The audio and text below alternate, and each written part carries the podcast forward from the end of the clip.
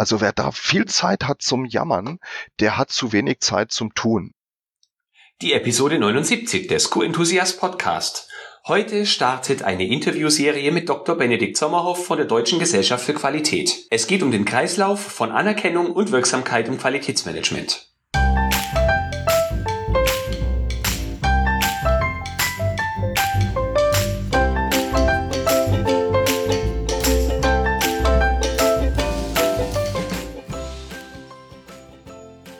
Ein enthusiastisches Hallo und willkommen zu einer neuen Podcast-Episode. Ich bin Florian Frankl und heute startet eine vierteilige Interviewserie mit dem Leiter für Innovation und Transformation der Deutschen Gesellschaft für Qualität, Dr. Benedikt Sommerhoff.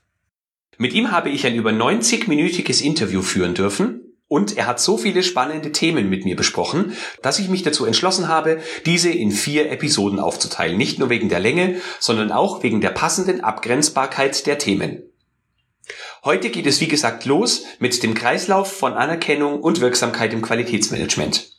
In Episode 80 werden wir besprechen, warum wir aus der Sicht von Dr. Sommerhoff künftig wieder mehr Qualitätsehrlichkeit brauchen.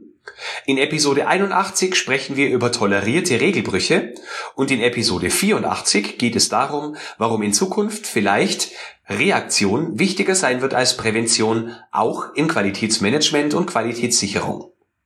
Jetzt fragst du dich vielleicht, was mit Episode 82 und 83 sein wird. In diesen Episoden habe ich zwei themenstarke und charismatische Frauen zu Gast gehabt.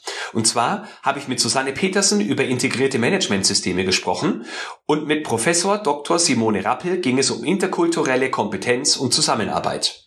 Beide haben in Zukunft Projekte geplant, über die ich mit ihnen gesprochen habe. Und aufgrund dieser Projekte, die relativ zeitnah starten werden, habe ich mich dazu entschlossen, beide Interviews zwischenzuschieben. Den vierten Teil mit Dr. Sommerhoff gibt es also in Episode 84 am 27. November 2019.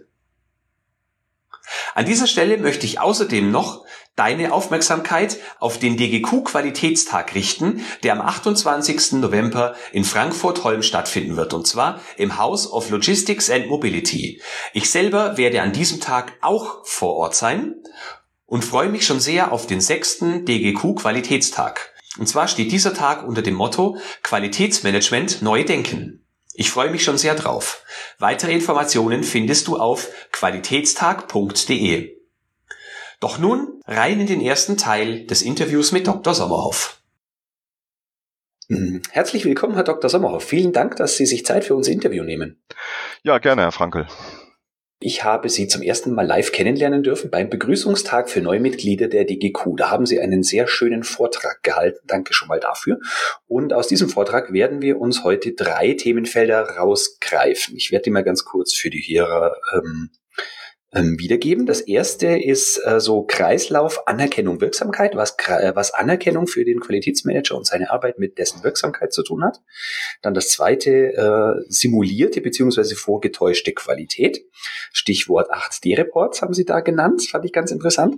Und der dritte Bereich ist ähm, tolerierte Regelbrüche. Also einerseits äh, eine gewisse Überregulierung in bestimmten Bereichen und auf der anderen Seite völlige, völliges Fehlen von äh, Regularien auf einer anderen Ebene. Ebene. Wären Sie mit diesen drei Themen einverstanden? Ja, selbstverständlich. Das sind wichtige Themen für unsere Community und Themen, die ich ja auch an anderer Stelle immer wieder gerne äh, adressiere, einfach weil es wichtig ist. Sehr gut. Im Verlauf kommen wir natürlich auch noch zu Ihrer Arbeit bei der DGQ. Ähm, das wird dann wahrscheinlich der dritte Teil unseres Interviews. Also du als Hörer bleib unbedingt bis zum Ende mit dabei und hör dir an, was Herr Dr. Sommerhoff zu sagen hat. So, also beim ersten Themenbereich wird mich schon mal interessieren. Ich persönlich als Führungskraft finde es sehr spannend. Ähm, aber jetzt mal für diejenigen, die da nicht so vorn mit dabei sind. Was hat die Anerkennung für die Arbeit eines Qualitätsmanagers mit dessen Wirksamkeit zu tun? Wo sehen Sie da die Zusammenhänge? Ja, vorweg einmal, also jetzt, jetzt in unserem äh, kleinen Team, ähm, das ich leite, das sich mit Innovation und Transformation befasst im, im Qualitätsmanagement und in der Qualitätssicherung, da schauen wir äh, im Wesentlichen auf drei Dinge. Das eine ist, wie verändert sich die Welt? Wir nennen das Welt 4.0. Ähm, welche Wirksamkeit hat das, was wir tun und welche Anerkennung findet das, was wir tun? Funktion und unser Fachgebiet. Das Thema Anerkennung ist deswegen mit reingekommen, weil es eben eine Rückkopplung hat mit Wirksamkeit. Also ob das, was wir machen in der Organisation, wirksam ist, damit Qualität entsteht, das hat natürlich viel mit den Methoden als solche zu tun und was man da genau tut, ob die Konzepte funktionieren, ob das ähm, systemisch gut mit den anderen Dingen interagiert. Ähm, das hat aber ganz viel damit zu tun, ähm, welche Reputation, also Anerkennung wir als Personen in der Organisation haben, aber auch welche Anerkennung, welches Image, welche Reputation unser Fachgebiet, unser Thema, das Qualitätsmanagement oder die Qualitätssicherung. Und dann mhm. ist es so, dass wenn das, ähm, wenn unser Thema und wir als Person eine schlechte Reputation haben, eine geringe Anerkennung, ein schlechtes Image, dann beschädigt das Wirksamkeit, weil es dann schwieriger ist, Ressourcen und Mitstreiter zu bekommen. Ähm, das Thema kriegt weniger Aufmerksamkeit. Es ist ähm, also man findet kein Gehör, ja, man kriegt keine Budgets, man mhm. findet kein Gehör und das reduziert mhm. natürlich Wirksamkeit. Umgekehrt, mhm. wenn unsere Anerkennung hoch ist die unseres Themas und die von uns als handelnde Person zum Thema, dann finden wir Gehör, dann finden wir Mitstreiter, dann ähm, finden, dann kriegen wir auch Budgets. Also es ist also so, dass Anerkennung ähm, steigernd oder senkend auf Wirksamkeit wirkt, aber auch umgekehrt. Wenn wir sehr wirksam sind, dann verschafft uns das Reputation. Wenn wir aber mhm. entweder nicht wirksam sind oder unsere Wirksamkeit nicht aufzeigen können, obwohl wir es sind, dann kann das unsere Anerkennung beschädigen oder reduzieren. Und das ist also in beide Richtungen also so, so ein Kreis. Okay, da schließen sich mir gleich mehrere Fragen an. Die, die erste wäre für mich, womit fange ich an, wenn wir jetzt drei Ebenen haben? Die Anerkennung für, das Quali für die Qualität, für unsere Arbeit an sich, die Anerkennung, die ich selbst im ja. Unternehmen habe und die Wirksamkeit. Womit fängt's an? Ja, muss ich zuerst wirksam ja. sein oder muss ich erst andere dazu bringen, dass sie mir Anerkennung zollen? Was ist der erste das Schritt? Das Schöne am Kreis ist ja, Sie können überall anfangen. Ähm, das heißt, ähm, wenn Sie die größte Chance und ähm, ja den größten Nutzen darin sehen, jetzt erstmal Wirksamkeit zu steigern, dann müssten Sie da anfangen. Wenn Sie sagen, ich glaube, der größte Hebel ist eigentlich, der wichtigste Hebel ist erstmal mir Anerkennung zu verschaffen oder meinem Thema, dann müssten und könnten Sie dort anfangen. Sie können aber auch mhm. beides adressieren. Sie müssen ja nicht entweder oder machen, sondern können ja sagen, das geht sowieso Hand in Hand und ich sehe zu, dass ich, dass das, was ich tue, mehr Wirksamkeit bekommt. Ich arbeite aber parallel daran auch, dass ich das, was ich tue, besser vermarkte und dass ich mein mhm. Thema besser vermarkte. Ähm, ja. Mhm. Okay, besser vermarkten ist auch ein gutes Stichwort. Ähm, wenn ich jetzt als, also ich spiele jetzt mal die leidtragende Person hier, äh, wenn ich jetzt der Meinung bin, mein Thema hat nicht genug Aufmerksamkeit, ich finde mich wirksam, aber kriege dafür keine Anerkennung, ähm, dann kann ich es mir ja einfach machen und sagen, gut, Qualität hat einfach keinen hohen Stellenwert bei uns, ansonsten mache ich meinen Job perfekt. Ist das zu einfach oder ist das die Wirklichkeit, wie sie Ich glaube, das liegt sehr nahe, das zu tun, weil ich höre viele Kollegen, die genau das tun und sagen. Also ich, ich, ich erlebe es sehr häufig, dass ähm, Kollegen aus dem und Kolleginnen aus dem Qualitätsmanagement und aus der Qualitätssicherung ähm, sich darüber beklagen, dass sie nicht die Aufmerksamkeit der Führungskräfte, der Mitarbeiter und der obersten Leitung haben. Das Sind ist Sie selber dran schuld?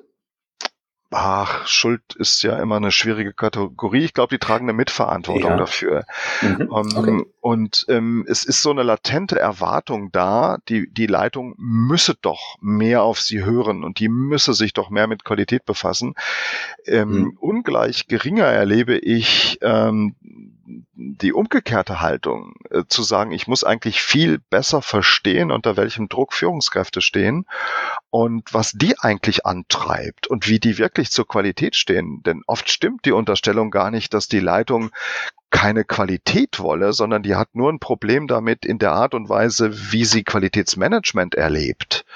Ähm, mhm. Die wissen aber, dass Qualität marktrelevant ist. Die erkennen aber nicht mehr, dass das, was Qualitätsmanager in ihrer Organisation machen, ähm, die marktrelevante Qualität verbessert. Die erleben ganz mhm. viel Auditierung, ganz viel Reden über Normen, aber aber weniger lösen echter marktrelevanter Probleme. Mhm. Empfiehlt sich, dass man andere Leute fragt, wie sie meine Wirksamkeit als Qualitätsmanager bewerten oder laufe ich da oft irre, weil denen andere Dinge wichtig sind als unserem Kerngeschäft eigentlich? Ja, das wäre mir zunächst mal zu weich. Also die, die Perzeption, also wie nehmen andere mich und meine Wirksamkeit und mein Fachgebiet wahr? Ja, da kann man auch nachfragen, aber ich glaube, dass wir uns erstmal klar machen müssen, ähm, an welchen harten Kennzahlen äh, ließe sich denn eigentlich die Wirksamkeit unseres Tuns denn auch messen? Ähm, ich finde, das darf nicht zu weich sein. Ich finde, wir müssten dafür Performance Indicators benennen können. Ähm, was ist die Wirksamkeit unseres Qualitätsmanagement-Handelns? Können wir das nicht, dann haben wir vielleicht per se schon ein Wirksamkeitsproblem. Weil wir müssten mhm. doch benennen können, woran kann ich messen, was ich hier einbringe. Mhm. Okay, und wie ist das dann mit der Anerkennung? Also nehmen wir an, ich habe jetzt super, aus meiner Sicht super Qualitäts-KPIs, die aber wiederum in der Organisation vielleicht nicht den höchsten Stellenwert haben. Wie kriege ich denn andere Leute dazu, dass ich Anerkennung für mein Thema bekomme, wenn ich an Kennzahlen arbeite, die für die nicht die oberste Priorität haben? Also wie schließe ich diesen Kreis zwischen Anerkennung für mich und Anerkennung für das Thema, wenn das nicht exakt das gleiche ist? Verstehen Sie, wie ich meine?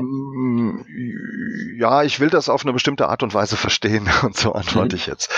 ähm, meine Erfahrung ist, ähm, dass Anerkennung steigen kann, wenn es gelingt, ähm, mich anders zu präsentieren.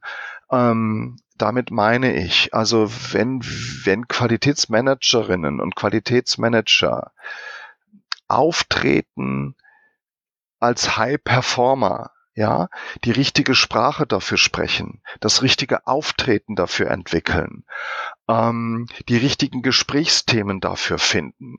Dazu gehört zum Beispiel mehr übers Geschäft zu reden, zu verstehen, was die, ähm, was die Schwierigkeiten draußen im Markt, im Geschäft sind und nicht äh, zu viel zu sprechen über Themen, die, die nicht im Herzen des Geschäftes erstmal sind, aus Sicht einer hochrangigen Führungskraft, nämlich die, die Revision einer Norm äh, oder das anstehende Zertifizierungsaudit oder das interne Auditprogramm. Also meine Erfahrung ist, dass, ähm, dass Anerkennung für mich als Person, Führungskraft in einer Organisation dann entstehen kann, wenn ich mich auch geriere wie eine Markt- und äh, unternehmenszielorientierte Führungskraft und nicht zu sehr mhm. über meine Fachlichkeit. Das hat ganz viel okay, damit zu tun. Ja sagt man ja auch im Coaching, dass ein guten Coach daran ja. erkennst, dass er nicht über seine Methode spricht, sondern über die ja. Lösung, die er bietet und über das Ziel, das er erreicht. Ja, und eben nicht mit dem Bärchenschlips rumlaufen und auch nicht mit einem herausragenden äh, Hemdzipfel, wenn man mit hochrangigen Führungskräften zu tun hat. Ähm, mhm. Je nachdem, was heutzutage Stil des Hauses ist. Ja, ich habe jetzt auch lange keinen Schlips mehr getragen und es schien okay zu sein in den Settings, in denen ich war. Ähm, ja. Aber auch ja, welche, ähm, ähm, ja, mit welchen Accessoires umgebe ich mich? Wie trete ich auf? Wie spreche ich? Äh, worüber spreche ich und worüber spreche ich auch nicht? Mhm. Ähm, verstehe ich Marktentwicklungen? Ähm, weiß ich was über unsere Wettbewerber, was nicht nur sich bezieht auf das Qualitätsfachliche, sondern auf das Marktrelevante? Das macht mich attraktiv ja. als Gesprächspartner für andere Führungskräfte. Und das mhm. ist schon der erste Beitrag dazu, dass ich mir eine andere Art von Reputation verschaffe, als ich sie vielleicht über die rein fachlichen äh, Diskussionen bisher erhalten habe. Also eigentlich in Anführungsstrichen nur eine Professionalisierung, die mir in jedem Bereich gleichermaßen hilft und nicht nur ja. im Qualitätsmanagement, sondern auch in jedem anderen Bereich. Ja, so ein bisschen mal den Kopf erheben aus, aus sozusagen der Sprache und den Themen des Qualitätsmanagements, die, von denen viele ja wichtig sind, aber äh, zu denen wir immer Anknüpfungspunkte zu den Unternehmenszielen finden können müssen. Und das mhm. gelingt manchmal eben nicht, wenn man, wenn man die Re Revision adressiert äh, und auch nicht, wenn man das Zertifizierungsaudit adressiert, um nur Beispiele zu nehmen, die ich jetzt auch das zweite Mal schon benutze. Ja, ja, verstehe. Mhm. Ähm, könnte man dann sagen, dass wirksames Qualitätsmanagement dann wirksam oder noch wirksamer wäre, wenn man es nicht als Qualitätsmanagement erkennt, sondern es einfach ein, eine Integration in das generelle Business, ins Geschäft, in den Markt, in die Kundenwelt ist, ohne dass man über diese Methoden spricht, die man. Wir dürfen schon sagen, nennt, das oder? ist Qualitätsmanagement, das ist. Qualitätssicherung. Mhm. Aber das ist unser modernes Verständnis davon und das ist sehr unternehmerisch. Ähm, ich, mhm. ich glaube, es geht nicht darum, das nicht zu sagen, sondern es geht darum, diese, wenn, wenn wir es mal als Brand sehen, als Marke, QM in der eigenen Organisation als Brand, als Marke, äh, da müssen wir diesen Brand neu und positiv aufladen. Und wir müssen mhm. erkennen, dass er zum Teil negativ besetzt ist, dieser Brand. Und, und wenn wir nicht aufhören wollen, darüber zu reden, dass das, was wir machen, Qualitätssicherung ist, Qualitätsmanagement ist, wo ich ein Freund von bin, weiterhin zu sagen, hey, was wir machen, ist Qualitätsmanagement, dann gilt es, das neu aufzuladen, neu, positiver, mhm. mit moderneren Themen aufzuladen. Das heißt ja. aber auch, dass man ein bestimmtes Basishandwerkzeug von Markenführung und Kommunikation und Selbstmarketing und Marketing und Dienstleistungsmarketing sich auch aneignet oder sich dazu auch mal vielleicht von internen Kollegen beraten lässt, ähm, die darauf spezialisiert sind. Wie kann ich mhm. meine interne Leistung und Dienstleistung, die es ja auch ist, wie kann ich die besser vermarkten? Wie kann ich meinen Brand stärken? Ja, Okay, verstehe ich. Jetzt ist QM ja ein sehr, sehr weites Feld und Sie sind ja mehr oder weniger in jeder Branche unterwegs. Haben Sie vielleicht ein Beispiel, wo das, was Sie jetzt beschrieben haben, weniger gut funktioniert, wo Sie feststellen, da gibt es das meiste Potenzial und umgekehrt eine Branche, wo Sie sagen, die sind dann ein Stück weiter vorn, da können sich die anderen, die glauben, noch was lernen zu wollen, eine Scheibe abschneiden. Wollen Sie da vielleicht Beispiele nennen? Ich habe nie die Beobachtung gemacht, dass das branchenspezifisch unterschiedlich ist. Also personenspezifisch. Das ist sehr personen äh, und ähm, mhm. Setting und und äh, spezifisch. Also wie ist das konkrete Setting in der Organisation? Wer sind die handelnden Personen? Ähm, ja. Wie ist deren Beziehung? Ähm, ja, es hat oft eine historische Vorbelastung. Also dass äh, langjährige Qualitätsmanagerinnen oder Qualitätsmanager sehr stark geprägt haben, was hier Qualitätsmanagement ist. Ähm, vielleicht sogar in der Art und Weise, dass das auch, sag ich mal, in den 90er Jahren auch total trefflich war und total in die Zeit gepasst hat, ähm, mhm. sich seitdem aber auch nicht großartig weiterentwickelt hat und dass dann heute jemand nachrückt und sozusagen diese historische Last erstmal mitträgt. Ähm, ich, mein Erleben ist, das ist total Personen- und Setting- und Unternehmensindividuell. Mhm. Kennen Sie denn ein Unternehmen, das, äh, wenn wir über Individualität sprechen, herausragend wäre, wo man sagt, das, da gibt es auch in der Presse vielleicht was oder im Internet, wo man ein bisschen gucken kann, die machen das sehr gut. Wird Ihnen da was einfallen? Ja, ich denke jetzt eher an Menschen, die ich kenne, also Menschen, die ich kenne und von denen ich weiß, die haben im Qualitätsmanagement neue Duftmarken gesetzt.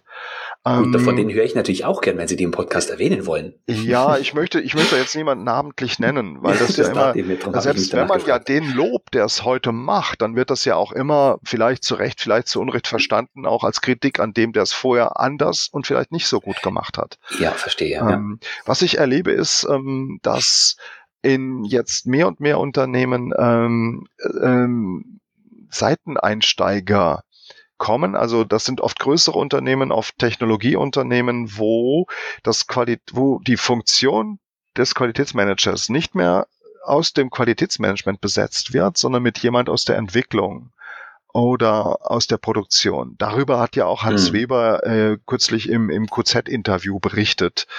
Ähm, und ähm, das kann ich äh, nachvollziehen, weil ich diese Menschen kenne und ich erlebe, dass die, die vorher schon sehr vorstandsnah gearbeitet haben, vielleicht Direct Reports gewesen sind und dort sehr anerkannte ähm, Projektleiter in der Entwicklung zum Beispiel waren, dass die mit einem ganz anderen Standing ihren neuen Job antreten. Um, ähm, und dass die anders rangehen und die das, die, die, die bringen dort mehr Führungs, Attitüde rein, äh, mehr Vorstandsnähe bringen die rein in diesen mhm. Job. Und der ist so, so aus dem Feld gewachsen, im Qualitätsmensch gewachsen, oft so nicht entstanden. Mhm. Okay. Dann würde ich dir als Hörer vorschlagen, Hörerin vorschlagen, dass ich nach dem Interview da noch ein paar Tipps gebe, was aus meiner Sicht das Ganze bedeutet, mit welchen Ressourcen man äh, da vielleicht ein Stück weit was ja, tun kann. Da bin was ich dann selber gespannt drauf. ja, das ist dann natürlich eine sehr persönliche äh, oder meine eigene Einschätzung, so würde ich es machen oder ja. so mache ich es aktiv auch. Ja. Äh, was mich jetzt von Ihnen noch interessieren würde, ist, warum glauben Sie, hat sich QM in diese Richtung entwickelt, äh, dass wir jetzt da sind, dass wir dort am ehesten an uns, an unserer Wirksamkeit und unserem Standing arbeiten sollten? Ähm, ein, ein Meilenstein war der Übergang, ähm, ich nenne das mal von der mathematisch-ingenieurwissenschaftlich fundierten Qualitätssicherung, zumindest in den produzierenden Bereichen der Dienstleistungen sieht das anders aus. Also der Übergang von der mathematisch-ingenieurwissenschaftlich fundierten Qualitätssicherung der 70er, 80er Jahre hin zu einer mehr und mehr durch die Beschäftigung mit den Normen ähm, geprägten Qualitätssicherung und dann dem Qualitätsmanagement. Und ich mhm. habe die große Sorge, dass in diesem Übergang eine Menge ähm, mathematischer und, und ingenieurwissenschaftlicher Kompetenz verloren gegangen ist. Ähm, ich sag's mal rotzfrech, ähm, äh, zugunsten Textanalysefähigkeiten neunter Klasse arbeiten mit, mit Regelwerken, Normenwerken und dass, ähm, dass wir darüber Wirksamkeit verloren haben, dass wir ein Stück ja. weit verlernt haben, ähm, Cost-Cutting, äh, Non-Conformity-Costs zu machen, dass wir ein Stück weit verlernt haben, richtig hart an die Fehlerreduktion ranzugehen und mehr und ja. mehr systemisch, äh, Management systemisch gearbeitet haben und, und einfach ähm, für viele Jahre viel zu viel damit beschäftigt äh, gewesen sind, äh, dokumentengestützte Managementsysteme ähm, auszugestalten. Das hat uns äh, von sehr viel wirksameren Dingen ein Stück weit abgelenkt. Da sage ich jetzt mal zwei Sachen zu. Also ich kann das total nachvollziehen. Das erste ist, glauben Sie, das ist der Grund, warum viele dieser Klassiker in den Methoden schon so unglaublich alt sind und spürbar keine Weiterentwicklung erfahren haben? Ich weiß nicht, ob das der alleinige Grund dafür ist. Ich, ich, ich sehe zum Beispiel, dass die Methodennutzung den Anschluss auch an die, die Digitalisierung weitgehend verpasst hat. Ja, es gibt ähm, mhm. Seit 30, 40 Jahren softwaregestützte Ansätze, die FMR zu machen. Das meine ich nicht mit Digitalisierung, sondern auf dem heutigen mhm. Stand digitaler Technologie unsere Methoden in ganz anderen Entwicklungsdynamiken anders einzusetzen. Ähm, da, da haben wir wirklich ein Stück weit den Anschluss verpasst und arbeiten mit inzwischen veralteten Methoden, die für ein ganz anderes Setting entstanden sind, als die, mhm. die Entwicklungsprozesse zum Beispiel viel weniger agil waren. Ja. ja, wir haben zu, also da hat die Normungsarbeit, also wenn, wenn man sich zurückerinnert, die, die schon so alt sind wie ich, die noch mit der elementeorientierten Norm gearbeitet haben, als zum Beispiel viele Methoden explizit aufgezählt worden sind in der 9001 und in den Regelwerken der Automobilisten. Ähm, da, da, da hat sich was verfestigt. Und mhm. da ist eine, eine Beschäftigung mit Methoden entstanden, die zu in einem hohen Maße reine Systembefriedigung ist. Systembefriedigung äh, ohne Wirksamkeit oder mit viel zu geringer Wirksamkeit. Und das ja. haben wir mitgemacht und wir haben, als die Dinge äh, zum Teil dann keine Wirksamkeit erzielt haben, sie trotzdem weiter betrieben. Haben nicht damit aufgehört mhm. und gesagt, wir müssen entweder das Setting verändern oder andere Methoden nutzen. Und da hat, äh, sag ich mal, eine falsch verstandene Standardisierung, die sich aus der, aus den QM-Normen auch dann abgeleitet hat, äh, einen gewissen Anteil daran, dass uns das passiert ist. Mhm. Und die Berater machen natürlich fleißig mit, weil damit verdienen sie einen Haufen Kohle, wenn sie dabei Ach, helfen, ja, das ist leicht, zu interpretieren. Und leicht gesagt und, mhm. und es hat, ist ja keiner dazu verpflichtet, mit schlechten Beratern zusammenzuarbeiten. Es gäbe ja genug ja, gute. Stimmt. Ähm, ja, also ja. das, das ist für niemanden eine Entschuldigung. Ähm, mhm. Wenn man selber die Kompetenz hat, ähm, ähm, auf Wirksamkeit zu schauen und, und, und mehr ähm, sein Handel dahin zu lenken, dass mehr Wirksamkeit entsteht, dann arbeitet man auch mit den richtigen Partnern zusammen, die einem das verschaffen. Mhm. Also es gibt ja, keine Entschuldigung äh, für die Zusammenarbeit mit schlechten Beratern. das stimmt wohl. Also Sie haben ja zwei Sachen jetzt gesagt. Das eine ist, äh, ist ein bisschen weg von der, ich nenne es mal einfach Methodenkompetenz hin zu einer gewissen Kompetenz, Normen interpretieren zu können. Ich kenne jetzt nicht so viele Unternehmen wie Sie, aber meine Wahrnehmung ist, dass äh, viele Qualitätsmanager, gerade die, die ganz gern und lautstark jammern, wie schlecht es ihnen doch geht, die können beides nicht wirklich. Ja, da kann was dran sein. Ich finde, Jammern hm. ist, ist überhaupt ein völliges Alarmsignal. Also äh, wir haben keine Zeit in unseren Unternehmen zu jammern. Wir haben genug zu tun. Also wer da hm. viel Zeit hat zum Jammern, der hat zu wenig Zeit zum Tun. Ähm, mhm. die, die, wie gesagt, es gibt ja die Dinge, die funktionieren und, und es gibt ja die Möglichkeit, sie zum Funktionieren zu bringen. Da muss ich aber eine Menge mhm. zu können und wissen, vielleicht auch mal Dinge einfach auszuprobieren und wieder verwerfen und Neues ausprobieren. Und mich nicht ja. zu sehr an bestimmten Methoden festklammern, sondern eine Kompetenz auch darin erwerben, mir jeweils auch immer das richtige Instrumentarium zu bauen, es die Zeit lang, äh, die es was bringt, zu nutzen, es dann auch wieder zu verwerfen oder weiterzuentwickeln und andere Dinge zu machen. Mhm. Und wenn dir als Hörerin oder Hörer da die Impulse fehlen, dann ist natürlich eine Vereinigung wie die DGQ ideal dafür, neue Impulse zu kriegen. Kann man an der Stelle gerne mal sagen. Ja, das ist auch ein großes Thema in unseren Fachkreisen. Also da wird nach sehr pragmatischen Lösungen äh, gesucht. Wie kann ich in dieser Situation oder vor diese Herausforderung gestellt, wie kann ich da Wirksamkeit erzielen? Und dort entstehen mhm. entweder neue Dinge oder wir besinnen uns auf funktionierende Dinge und überlegen, wie bringen wir die zum Funktionieren, ne, wenn sie in einem anderen Setting eingesetzt werden müssen.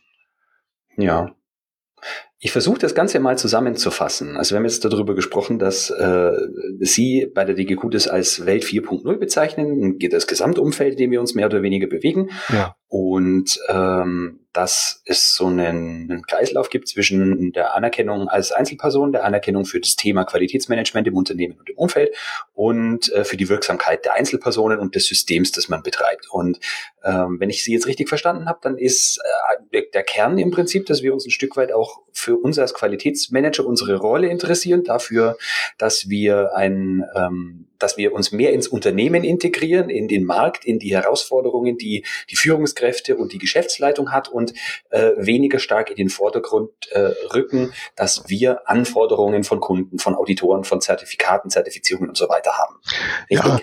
Ja, ähm, im Kern des Qualitätsmanagements muss wieder die Produktqualität stehen. Wir haben also über Jahrzehnte so nach und nach gesagt, ja, früher haben wir uns nur um Produktqualität gekümmert, dann haben wir erkannt, wie wichtig der Prozess wurde und wussten, wir mussten uns um Prozessqualität kümmern.